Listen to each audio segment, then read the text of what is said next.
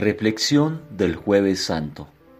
A partir del Evangelio de San Juan, capítulo 13, versículos 1 al 15.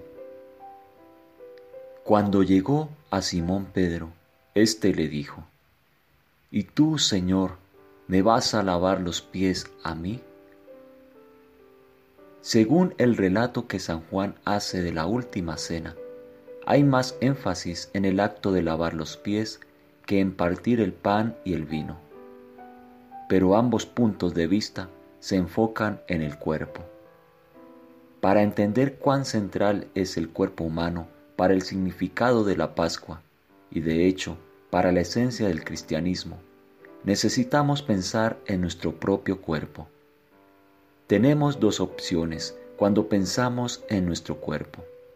La primera es lo atractivo o poco atractivo que nos podemos sentir físicamente.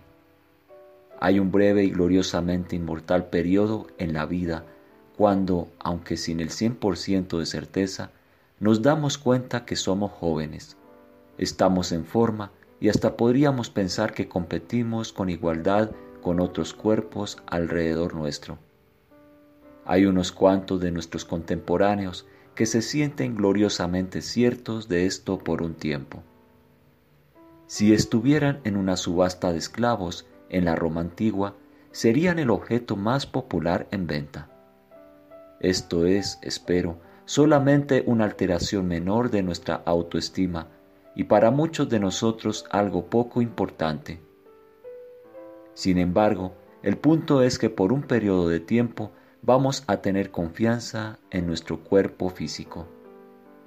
Con mayor frecuencia ahora, y trágicamente, los jóvenes se sienten ajenos a sus propios cuerpos, como podemos ver por tantos casos de autoviolencia y desórdenes alimenticios. La otra opción viene después, cuando pensamos en nuestros cuerpos no como atractivos o poco agradables, sino en términos de desempeño o supervivencia. Cuando nuestros cuerpos se ven atrapados en una serie de pruebas y experimentos en un sistema médico binario, mi cuerpo se ve enajenado de la persona que dice mí o mío. De hecho, cada uso del pronombre posesivo sugiere una enajenación de cualquier relación verdadera. ¿Qué podemos decir con certeza que es mío o tuyo? En algún punto, como cuando nos vemos siendo cuidados en un hospital o cuando nos vendemos en las calles, alguien más puede ser el dueño. Sin embargo, cuando Jesús dice, este es mi cuerpo, es dueño de su propio cuerpo. Eso significa no que lo posee, sino que Él es su cuerpo.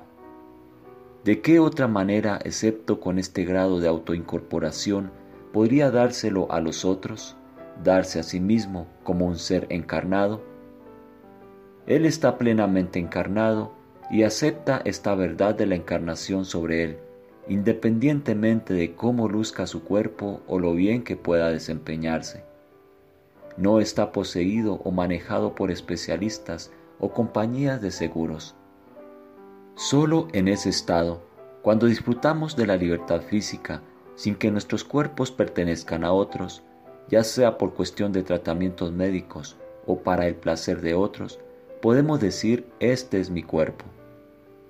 Para algunos, en la Edad Media o en la actualidad, las palabras de la consagración, hoc et corpus meum, son palabras de poder e incluyen el significado más profundo de la comunidad en la que se dicen. Para otros, estas palabras pueden ser solamente reminiscencias de un pasado mágico. La verdad se encuentra en medio, en la red de relaciones que forman al cuerpo. Todos, excepcionalmente, formamos parte de un cuerpo más grande que nuestro cuerpo privado, que se encoge y se marchita en su individualidad. Este cuerpo muere, pero es resucitado en su singularidad a una nueva y mayor intensidad de vida. Para aquellos que pueden tener el gusto de la Eucaristía, esto es algo que pueden compartir día a día. Y aún para aquellos que no tienen esta conexión, la meditación les abre la puerta a ello. Tomado de las reflexiones para Semana Santa del padre Lawrence Freeman. Traducción Enrique Lavín, WCCM, México.